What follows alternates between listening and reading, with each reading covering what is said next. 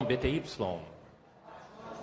Shabbat Shalom a vocês que nos acompanham e a vocês também fora do Rio de Janeiro, pelo IDI, Igrejas em Defesa de Israel.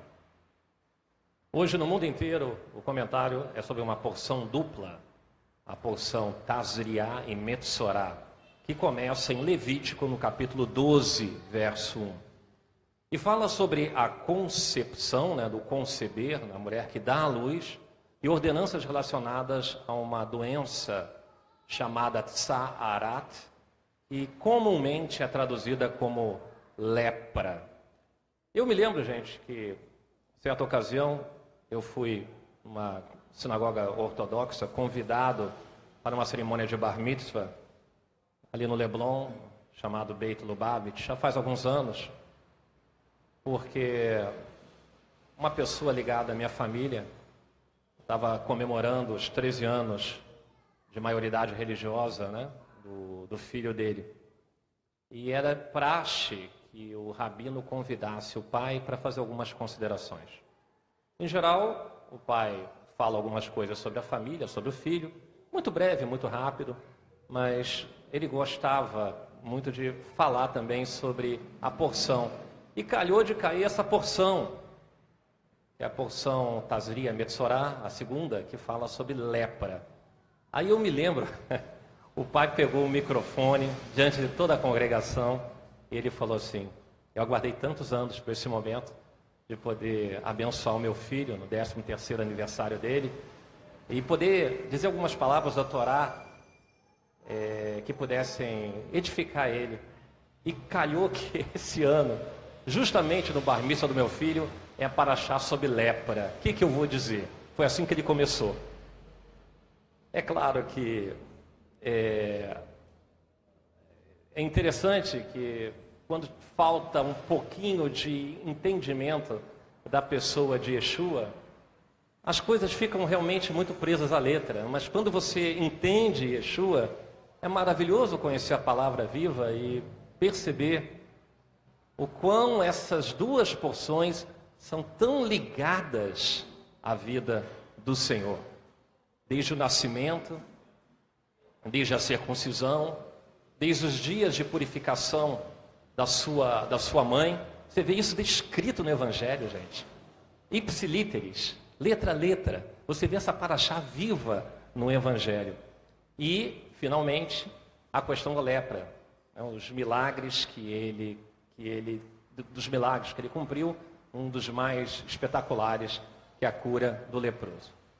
Bom, para começo de conversa, eu queria iniciar hoje dizendo que discussões sobre o nome do Senhor, ou principalmente títulos sobre o nome do Senhor, não são coisas novas que começaram agora. Porque no Talmud os sábios já discutiam há muito tempo atrás sobre as possibilidades, quais seriam os títulos apropriados que honrassem o Messias, ou o Mashiach, como eles falam, né? E uma das características interessantes do judaísmo é que o judaísmo ele permite o contraditório. Ele admite a, a opinião contrária porque ele não é muito doxo relacionado ao pensamento. Ele é mais prático, ele é muito mais ortoprático do que ortodoxo.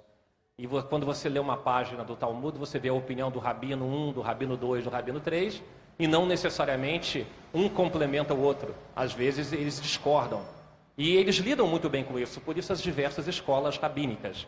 O que dentro do cristianismo é, é, é bastante diferente, uma vez que cria denominacionalismo. Quem não concorda sai e cria uma outra denominação. Mas dentro do judaísmo, o contraditório faz parte da essência do ensino. Isso é uma coisa, eu não estou dizendo que é melhor, eu não estou dizendo que é pior. Eu só estou trazendo o nível de informação para vocês, ok? E um dos grupos que discutia sobre um dos títulos, uma das características do Messias, não dizia que ele era o leão de Judá, que ele seria o Emanuel, que ele seria o príncipe da paz. Um dos títulos mais curiosos que foram dados a ele, isso consta num tratado chamado Sanhedrin 98b, é chamado de o leproso. O Mashiach, o Messias, o Cristo, o Senhor, seria chamado de o leproso. E por que isso?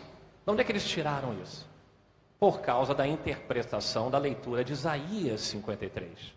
Isaías 53 no verso 4, diz o seguinte: eu vou ler para vocês. Vocês já conhecem bastante. Certamente nossas enfermidades ele mesmo levou, e nossas dores ele carregou.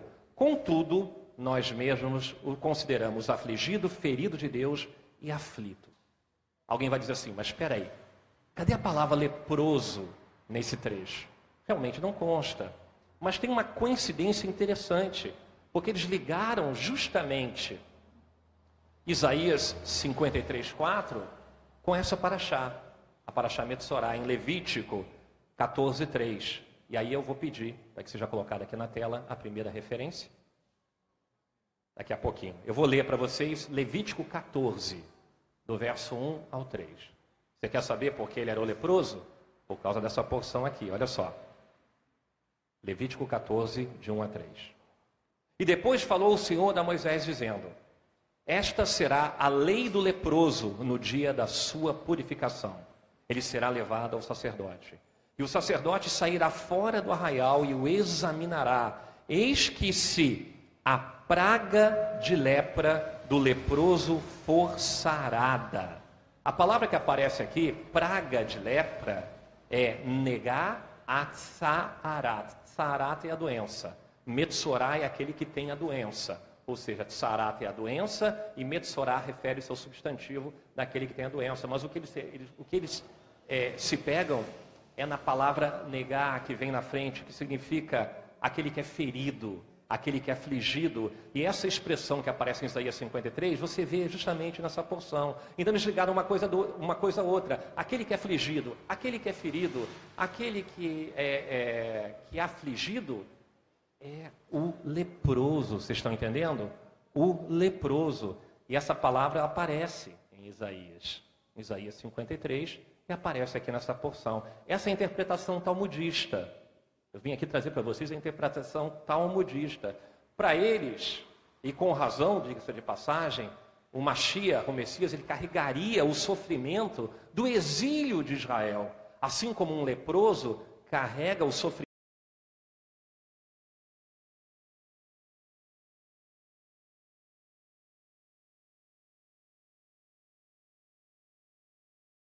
Eles entenderam que quando Israel vive afastado de Deus, está expulso do arraial.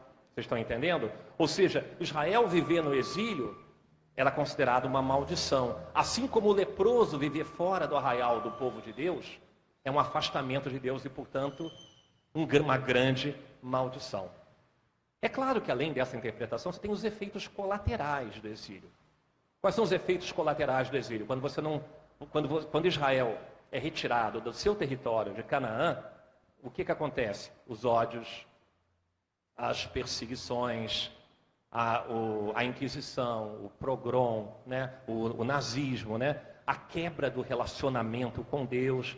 Porque o relacionamento com Deus, que que, por, por onde que ele passava para Israel, necessariamente? Pelo templo. E uma vez que há o exílio, o afastamento de Deus, diga, você diz assim: está carregando as aflições, você é o afligido você é o leproso. Essa é a interpretação talmúdica, ok? Então, sobre uma perspectiva, assim, olhando lá de cima, como uma águia, uma perspectiva macro, para você reverter esse processo de aflição, esse processo de afastamento de Deus, de endurecimento de coração, primeiro passo, você tem que voltar para a terra que Deus te deu. É voltar para Israel, ok?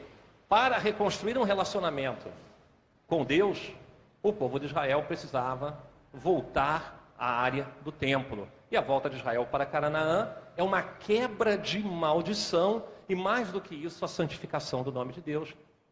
A gente, inclusive, falou sobre isso na palavra dada aqui em Pessar, que só o Senhor e somente Ele é capaz de santificar o seu próprio nome, ok? Nós não temos capacidade de fazer isso. Alguém vai dizer assim: ok, faz sentido, mas Israel já voltou. Israel já voltou a Canaã. Mas a lepra não foi estancada. Porque a volta geográfica ainda não passou por um estágio final de refinamento, onde o coração está totalmente alinhado com o Senhor. E enquanto isso, enquanto isso, enquanto a lepra não é estancada, Yeshua aguarda a redenção. A redenção final que vai ocorrer no momento em que ele purificar a nação. Vocês estão entendendo, gente? Tá, tá dando para acompanhar, não tá? Então veja bem, o mesmo capítulo que fala sobre a santificação do nome de Deus, relacionado ao exílio e retorno de Israel, que é Ezequiel 36, tem um passo final, que é quando o coração é restaurado, quando o coração, a palavra certa utilizada é purificado.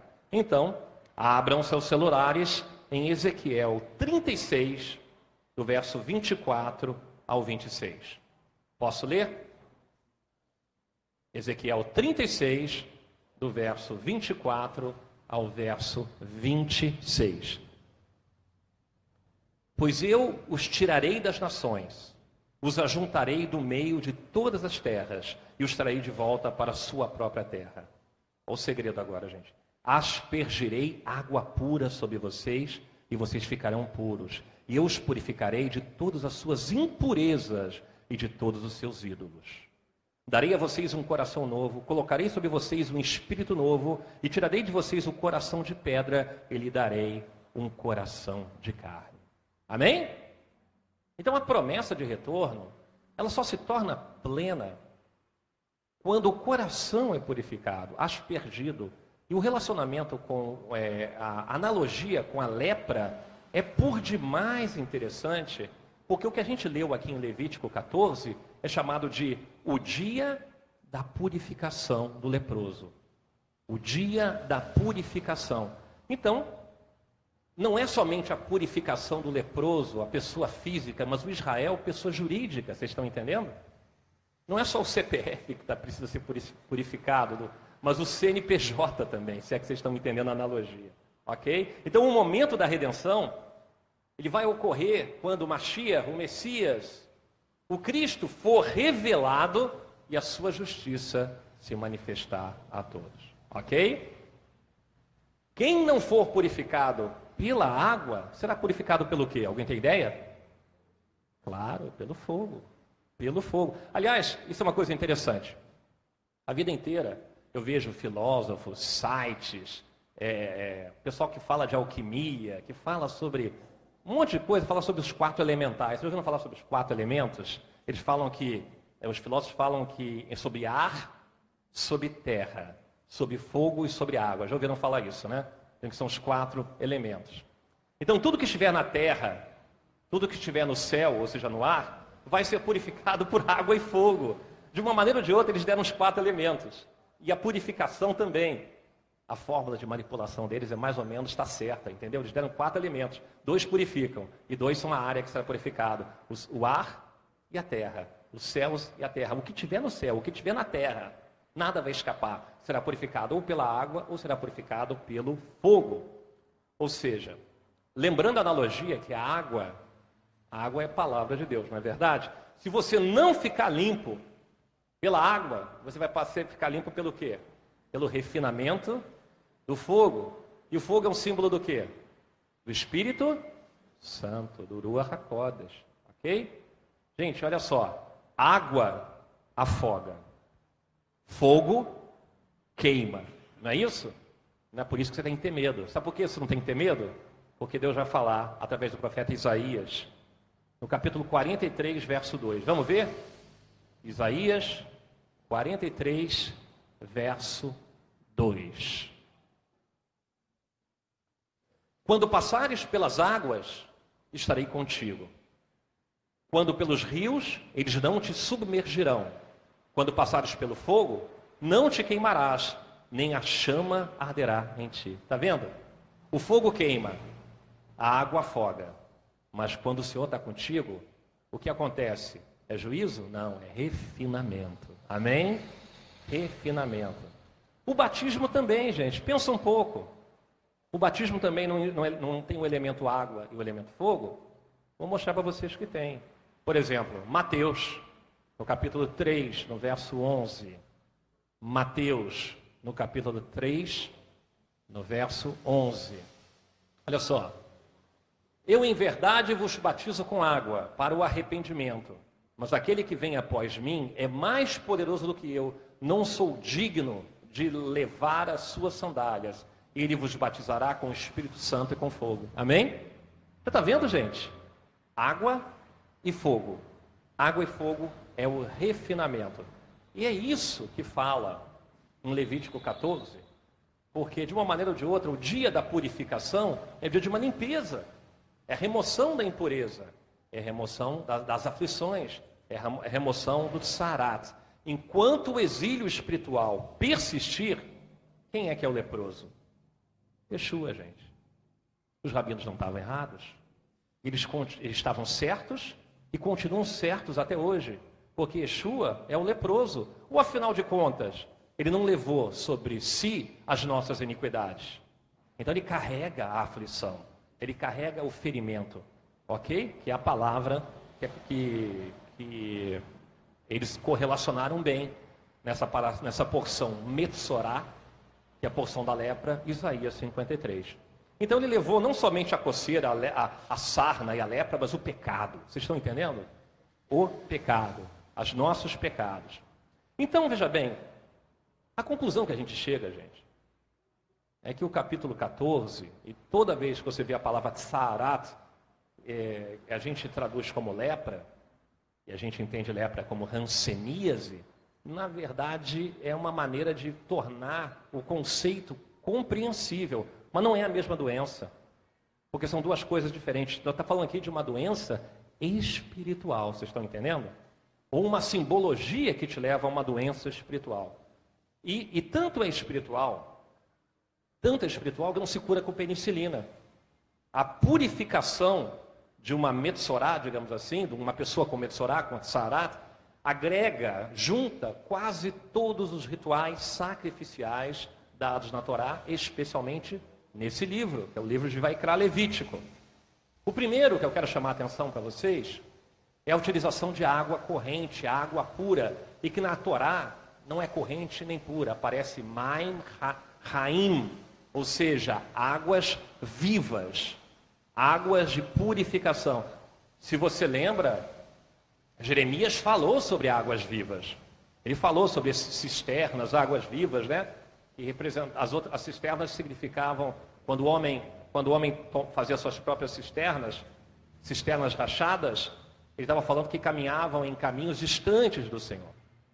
Então, águas vivas são simbolizadas por águas que correm, águas em movimento. Até porque, gente, água parada só traz vida para o Aedes aegypti, você concordam? Não é? Água parada só provoca dengue, né, gente? Essa perspectiva que você vê, por exemplo, quando você vê Yeshua chegando num poço chamado Tanque de Betesda, o Beit Hesed, tinha um paralítico lá que estava há 38 anos sem se mover, e quando o anjo agitava as águas, o que, que acontecia? A multidão corria para dentro das águas para ver quem era o primeiro a chegar, né? O primeiro a chegar ele, é, o anjo traria cura.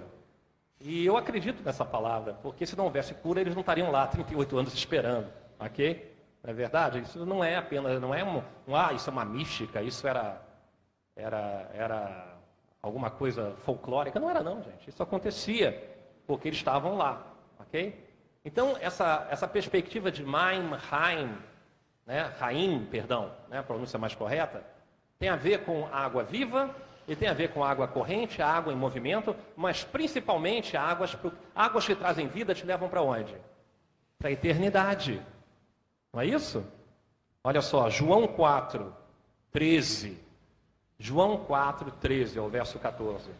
Yeshua respondeu: Quem beber desta água terá sede outra vez, mas quem beber da água que eu lhe der, nunca mais tornará a ter sede. Pelo contrário, a água que eu lhe der se tornará nele uma fonte de água a jorrar para a vida eterna. Amém? Vocês estão entendendo, gente?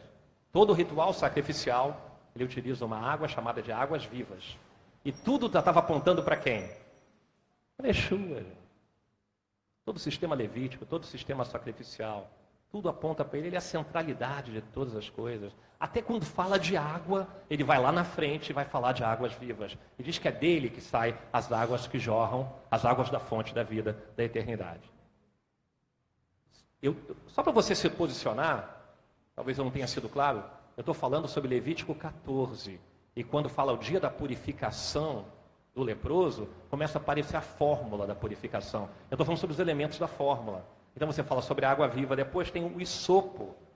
O isopo, vocês lembram que era usado no Pêssar, que era usado para a colocação do sangue nos umbrais das casas dos filhos de Israel? É, é, o rei Davi falou, inclusive, no Salmo 51, o famoso Salmo 51, o salmo da redenção, digamos, de Davi, do arrependimento dele. Ele fala assim: Purifica-me com isopo e eu ficarei limpo. Olha só, ele se considerava leproso, gente. O Davi entendeu, o rei Davi entendeu.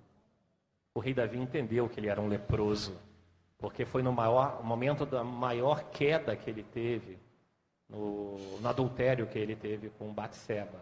Não é isso? E ainda continua aí, mais branco do que a neve eu serei.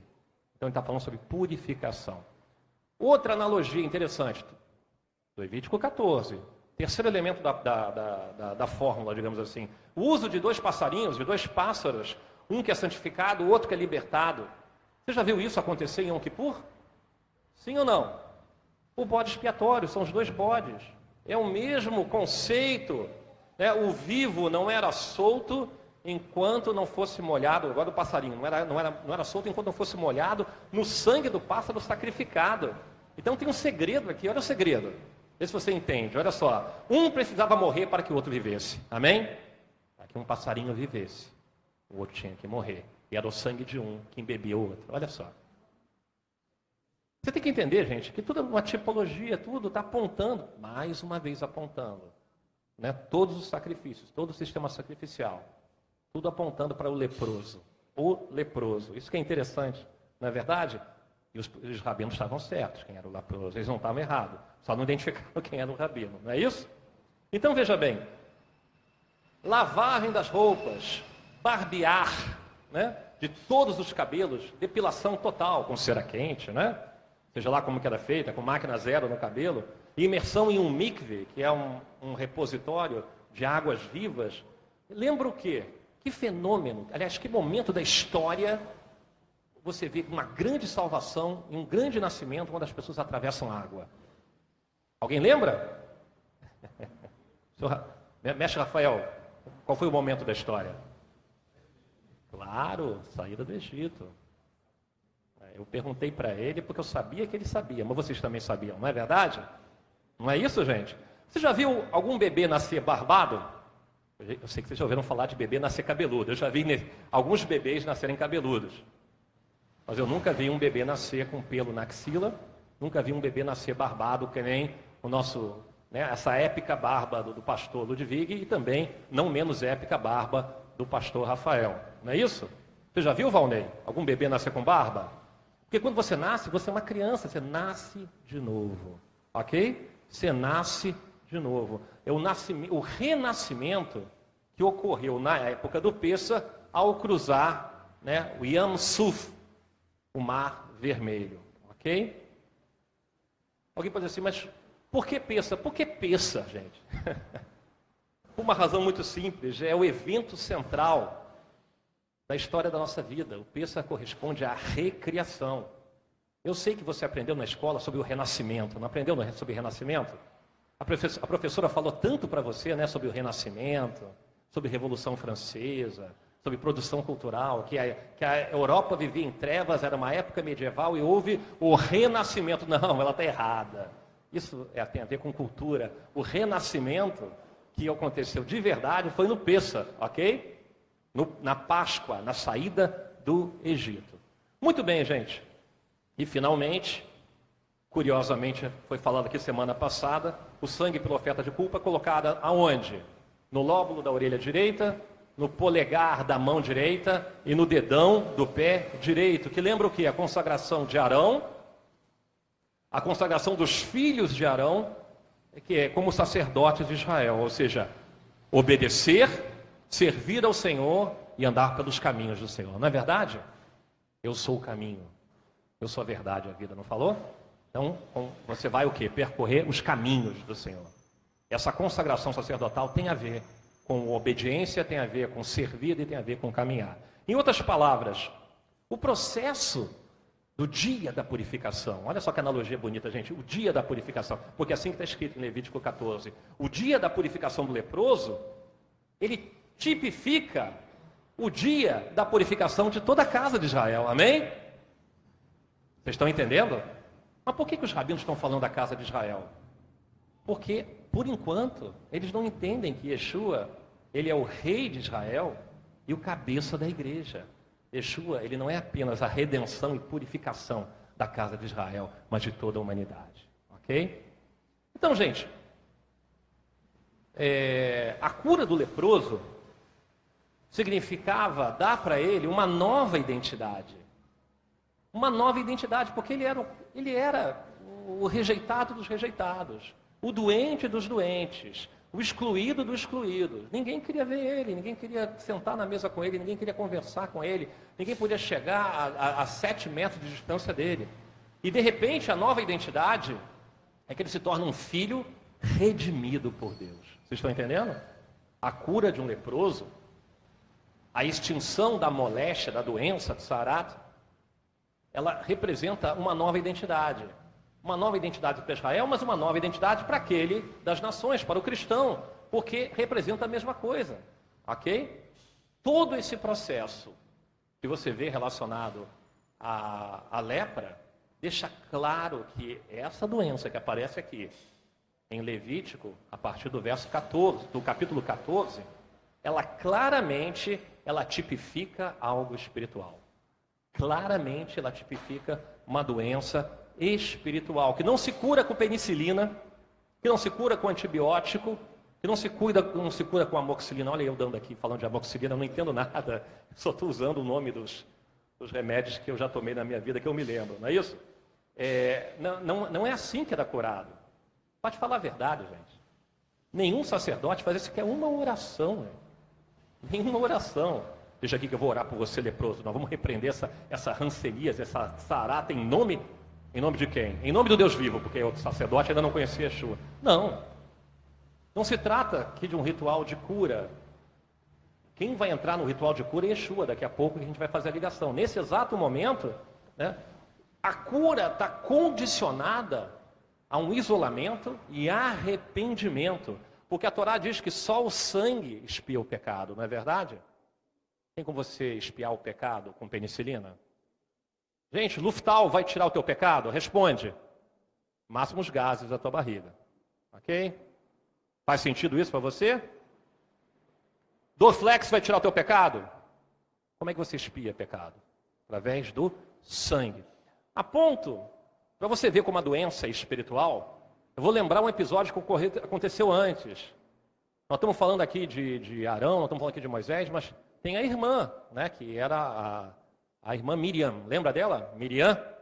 Ela, ela, ela, caluniou o seu próprio irmão. Ela falou que não devia ter falado, com o apoio do irmão Arão, sobre o, o, o casamento dele com a Cuxita. Não é? E ela teve que sair do arraial. Essa, eu, quero, eu quero ler essa passagem. Eu quero ler essa passagem. Números 12, verso 10 a 13. É que, na verdade, isso vai estar no livro que vem, tá, gente? No próximo livro. Por isso que não foi citado ainda esse ano. Mas vamos ver, olha só. E a nuvem se desviou sobre a tenda, e eis que Miriam era leprosa como a neve. Aí, gente, leprosa como a neve. E olhou Arão para Miriam, e eis que era leprosa. Pelo que Arão disse a Moisés: Ah, Senhor meu, não ponha sobre nós esse pecado. Está vendo? Ele está falando que é pecado. Que fizemos loucamente e com que havemos pecado. Continuando. Ora, não seja ela como um morto que sai do ventre de sua mãe, que tem a metade da sua carne já consumida. Clamou, pois, Moisés: Senhor, eu rogo-te que o Senhor a cure. Vocês estão vendo? O que vocês acham que era essa doença? Exatamente, a mesma doença, ok? A mesma doença. E qual foi a solução? É claro que Moisés intercedeu, mas antes ela foi isolada do arraial. A, isolada do arraial, isolada do Mishkan, do tabernáculo, longe, colocada, colocada à deriva durante sete dias. E é claro, eu acredito, sinceramente, que ela se arrependeu do que ela fez. Ela ficou totalmente coberta de branco. Aliás, o tratamento do leproso sempre foi assim. Ele era levado para fora do arraial. Na época do Mishkan, do tabernáculo móvel, então tinha que sair. É, se ele estava no meio da área do templo, tinha que ser da área do templo, do Mishkan. da tribo de Levi e finalmente da área das outras tribos e ficar fora. Mas quando o templo já foi edificado, quando o templo já foi construído fisicamente, e a, e a cidade era murada, tinha que ficar da onde? Lá de fora da, do, do, muro, vocês estão entendendo? Ou seja, a, Jerusalém antiga ela era murada. E no centro, no centro de Jerusalém, você tinha o templo. Onde é que ficava o leproso? Fora dos limites das muralhas de Jerusalém, ou seja, um isolamento completo, fora da área murada da cidade. E a pessoa que vivia fora do, do, do, da, da, região, né, fora do acampamento ou fora, da, fora do, muro, tinha que cobrir o seu, seu corpo inteiro. É, talvez ficasse de fora só o nariz e a boca para respirar, não é isso? E, e tinha que sair descabelado, anunciando. É uma situação muito louca, né, gente? Imagina você com o cabelo é todo descabeladão, sair gritando assim: sou impuro, eu sou contagioso, eu sou contagioso, sai de perto de mim, porque o bicho vai pegar se você chegar perto de mim. Era mais ou menos isso que faziam. Ok? Então, enquanto. Agora, o que eu quero chamar a atenção, e essa é a parte que, que eu mais é, queria, queria trazer para vocês, é o, é, o, é o centro dessa, dessa palavra de hoje, é que enquanto a doença se alastrava, mas não cobriu o teu corpo inteiro, você era impuro você era metsorá. É, vamos supor, teu braço está tá com essa doença, mas a tua perna ainda não, ou a tua cabeça ainda não. Você é impuro, a pessoa é metsorá. Quando a doença se alastrava a ponto de cobrir todo o corpo, ou seja, do, da ponta do pé, da sola do pé, até o último fio de cabelo da tua cabeça, ela se apresentava ao sacerdote para ser declarada, sabe o quê? Pura.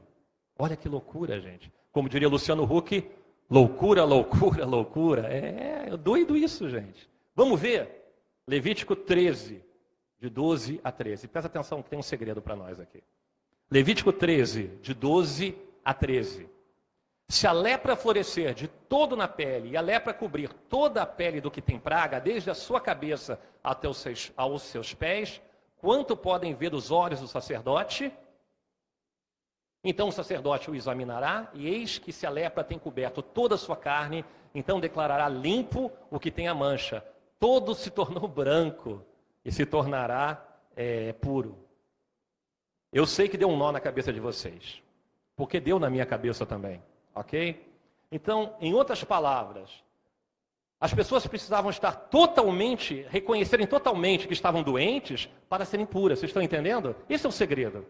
A pessoa tem que reconhecer que ela está completamente, que ela é completa. Não, não, eu tenho um pecadinho aqui, que eu estou só leproso aqui na mão, estou leproso aqui só no joelho, estou né? leproso só aqui no cotovelo, estou com dor de cotovelo. Não, tem que estar tá leproso totalmente. Quando reconhecer que está leproso totalmente, vai em direção ao sacerdote. O sacerdote fala, é verdade. Você está tão branco quanto a neve. Você está branco de verdade. Você está completamente, do, completamente é, é, doente e por isso eu te declaro puro. Olha que loucura, gente. Coisa linda isso, né? Isso é muito lindo, gente. Parece uma contradição, parece, parece uma. É, é loucura. Olha, eu vou usar a própria palavra de Deus, porque 1 Coríntios 2,14 né, diz que o homem natural não conhece as coisas do Espírito de Deus, porque lhe parecem loucura, e não pode entendê-las porque elas se discernem espiritualmente. Está aí uma das passagens da Bíblia, da Torá, onde você só consegue entender espiritualmente. Porque se você for entender matematicamente, não faz sentido. Se a pessoa está toda coberta de doença, como é que ela pode ser pura? Se a pessoa está toda coberta de doença, pela nossa matemática, ela está totalmente doente. Mas pela matemática de Deus, significa que ela reconhece que está doente, por isso busca o sacerdote. E você tem que reconhecer que você está doente para buscar o sacerdote. Representa também, gente, que por mais que o pecado tenha aparência, e não tem como pegar uma pessoa que está totalmente coberta de doença e dizer que não aparente ser, né? mas quando ela está verdadeiramente arrependida, pouco importa a aparência externa, porque Deus olha de onde? De dentro para fora. Amém? Fala sério, é lindo demais, né, gente? Por isso ela se apresenta ao sacerdote. Porque ao se apresentar ao sacerdote, se confessa impuro aos olhos de Deus. E se confessa impuro aos olhos do homem, porque o sacerdote, ele faz o quê? a ligação entre terra e céus. Ele está levando a terra para os céus. O profeta traz os céus para a terra. Eu sei que isso é um modelo aqui meio, meio meu aqui, mas funciona dessa maneira também, ok? Então, quando o, o, o, o Metsorá, aquele que tem a sarata, aquele que tem a lepra, ou se você quiser usar a palavra rancenias, embora eu ache inapropriado, se você quiser usar, você use. Quando a pessoa reconhece que tem uma doença física que cobre todo o corpo, né, ela se diz assim: eu sou totalmente impuro. A impureza, né, quando confessa, o sacerdote está confessando perante os homens e confessando perante a Deus. E só quando o homem, atenção, gente, só quando nós, nós, estivermos dispostos realmente a assumir esse posicionamento, é que nós seremos salvos. Amém? A salvação vem justamente pelo, pelo momento em que você reconhece o teu estado de leproso. A verdade é que somos todos leprosos. E ai daquele que dizer que não tem lepra, porque esse é mentiroso, de acordo com a palavra de Deus. E é exatamente isso que aconteceu. Por que foi exatamente isso que aconteceu? Porque vai ter um momento né, que Yeshua vai encontrar com um homem nessas condições. E quando uma pessoa se identificava, né, é, na verdade, uma pessoa se identificava é, totalmente leprosa, ela estava profeticamente se identificando com quem? Com o leproso, o leproso dos leprosos, Yeshua. Vocês estão entendendo, gente? Ainda não tem entendimento na época de Arão, mas daqui a pouco vai ter na época de Yeshua, porque é exatamente isso que acontece. Olha só. Então, um dia, o leproso e o leproso dos leprosos se encontraram. Isso aconteceu. E é claro, gente, quando o leproso, o leproso não tomava banho. Primeiro porque a água corrente era um luxo naquela época e ele está todo enfaixado com as suas chagas, com seus puzes, com suas rachaduras na pele e tudo, né?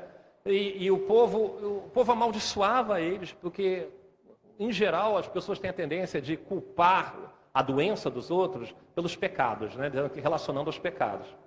Embora Yeshua tenha dito claramente que aquele cego de nascença não, tava, não era cego por causa do pecado do pai, né? e nem pelo seu próprio pecado, mas para que manifestasse a glória, do, a glória de Deus, não é isso? Mas o que acontece? Aquele povo amaldiçoava eles e carregavam pedras. Isso eu li, eu achei interessante, tá, gente? É, dizem que isso é histórico. E você, quando saía da cidade morada, estava dando pelo Vale dos Leprosos, o leproso ia dizer, sou imundo, eu sou imundo, sai de perto. Mas às vezes ele ia em direção ao cara para pedir comida. E o cara não queria tocar no leproso porque seria contagiado. Então ele andava com pedra. Ele dizia, sai de perto. Sai de perto que não te joga uma pedra em você. Você está entendendo? Uma baita maldade. Mas faz muito sentido, é por isso que eu estou falando isso aqui. Ok? Então veja bem. Roupa rasgada, descabelada e berrando. Onde é que eu tirei isso? Levítico 13, 45 a verso 46. Levítico 13, 45 e 46. Olha só, vamos ver isso? Vamos ver essa passagem então. Eu vou ler para vocês.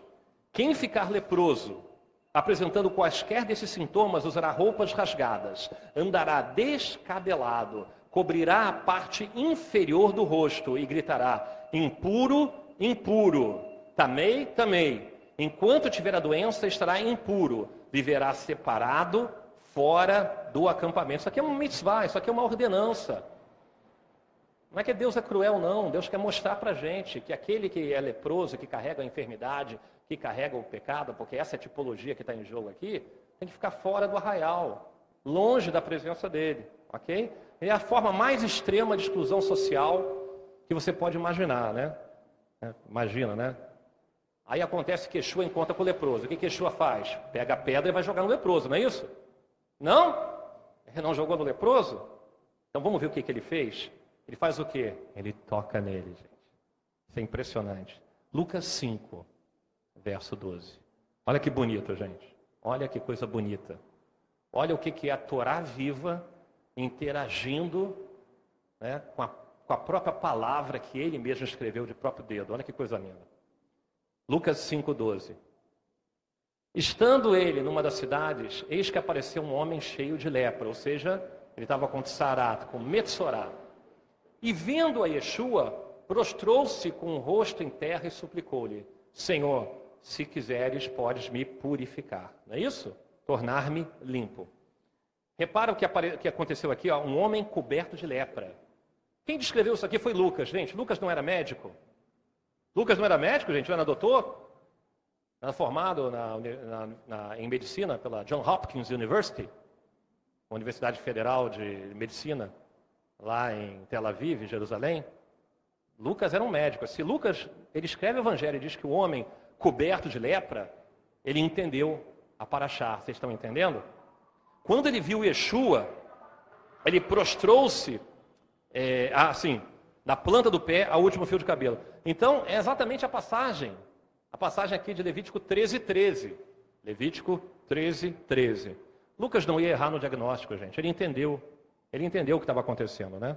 Então, o que, que acontece? Coisa incrível acontece, porque ele toca no doente, que é justamente o que todo mundo se afastava do doente. Todo mundo tinha nojo do doente, né? O cara está com HIV, o cara está com, o cara tá com cólera, o cara está totalmente doente. O que, que as pessoas faziam?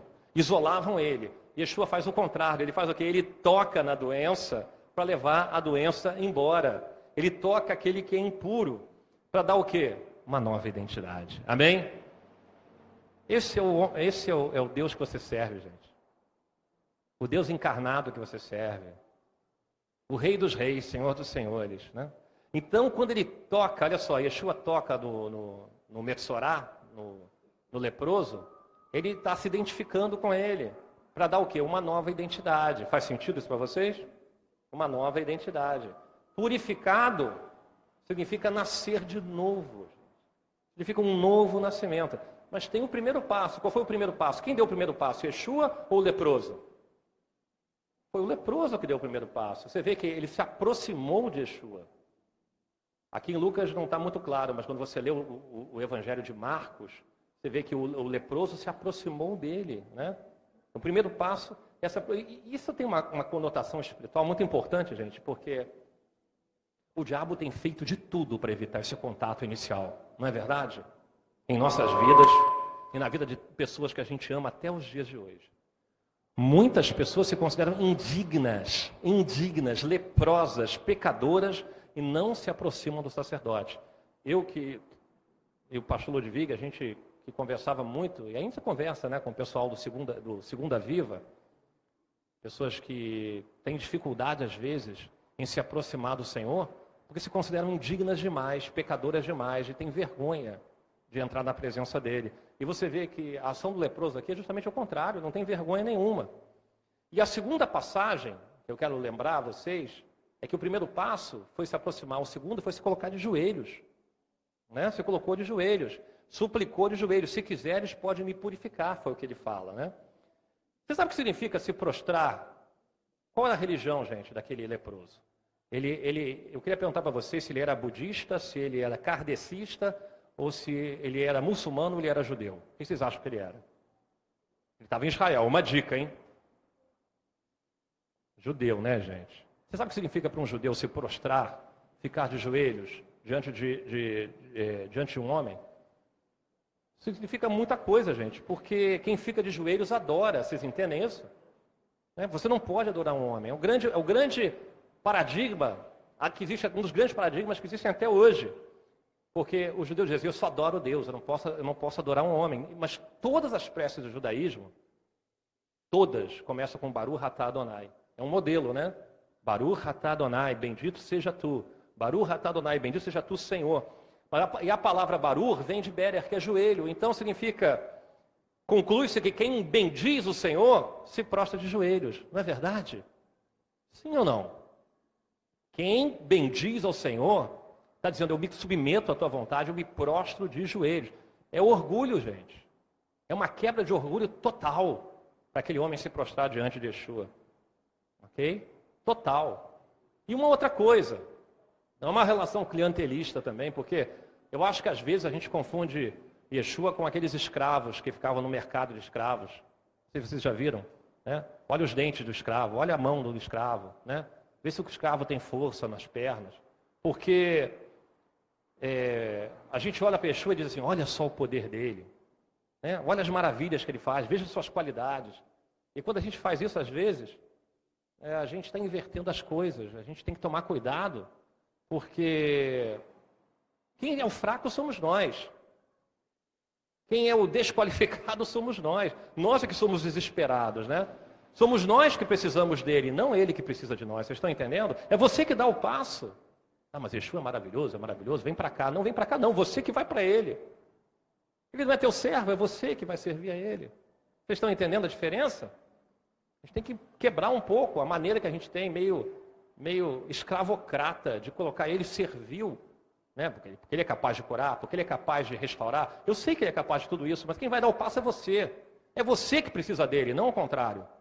Ele não precisa de você, embora ele tenha prazer em exercer misericórdia. Amém? Você que é o fraco. Então o que eu quero dizer, gente, o ponto que eu quero dizer é o seguinte, é que não vai existir cura na vida de ninguém se Yeshua não estiver no lugar certo da vida, na nossa vida. Ele tem que ser o centro. A gente tem que estar muito, muito, muito ciente disso. E se você não se admitir como pecador, se você não se admitir como pecador, não vai ter cura. Se você não chegar e dizer assim, eu sou completamente leproso, eu sou completamente coberto de sarato, eu sou um metsorá, da raiz do cabelo até a planta do pé, eu sou completamente. Aí você vai a ele e dá um, e dá um sorriso para você e te cura. Amém? Porque quando você reconhece a tua condição de leproso, é que a coisa acontece. Por isso, esse grande mistério de Levítico 13, 13. Quando a pessoa está completamente coberta da chaga, que ela vai ao sacerdote para ser declarada a cura. Ou seja, ela admite. Não tem a ver com arrependimento. Tem a ver com um reposicionamento de Yeshua na vida da gente. E no futuro, o que, que vai acontecer em relação à, à posição de Yeshua na nossa vida? Ah, um judeu não se prostra? Espera aí, gente. Eu vou provar para vocês que vai se prostrar, porque Filipenses 2,10. Vamos ver? Por favor. Filipenses capítulo 2, verso 10. Quero ler uma passagem para vocês aqui. Olha só. Para que ao nome de Yeshua se dobre todo o joelho dos que estão nos céus e na terra e debaixo da terra. Amém? Baruch atah Adonai. Gente, vai ter um momento em que todo mundo vai se dobrar. Todo mundo. Todo mundo vai dobrar sua cerviz, vai dobrar seu joelhinho. Né? Aqueles que falam hebraico vão dizer assim, Baruch atah Adonai, Baruch atah Yeshua. Entendeu? E aqueles que falam português vão dizer: Bendito seja o nome do Senhor, eu me submeto à sua vontade. Amém? Todos dobrarão o joelho, porque ao nome de Yeshua vai dobrar por bem ou vai dobrar por mal. Todo mundo vai se dobrar, porque será visível, todo mundo verá a glória do Senhor. Então a cura só ocorreu e só aconteceu porque aquele leproso, ele, ele reconheceu a salvação, ele assumiu uma nova identidade ele se posicionou corretamente diante da grandeza de Yeshua. Yeshua é grande, Yeshua é maravilhoso, Yeshua tem o poder. A ele foi dado todo o poder nos céus e na terra. Todo joelho se dobrará diante dele, mas você tem que ir a ele. Amém? Você tem que ir a ele. Então, antes de ser alvo, né, como a neve, como disse aqui é, o, o, o rei Davi, no Salmo 51, você precisa reconhecer que você é branco pela lepra. Você está entendendo? Para você ser branco, tão alvo como a neve, você tem que entender que aquelas manchas brancas do corpo, você tem que dizer que você é branco pela lepra, pela doença. É pela doença e você reconhecendo a tua, a tua humildemente reconhecendo a tua humanidade, o teu, né, o teu senso de pecado, que você se reconhecer como pecador, aí sim haverá transformação e o sumo sacerdote, o rei dos reis, Senhor dos senhores, vai sorrir para você como sorriu para aquele homem, com misericórdia, e vai curar a nossa vida. Amém? Que Deus nos abençoe no poder da autoridade de Yeshua Mashiach a todos. Shabbat Shalom.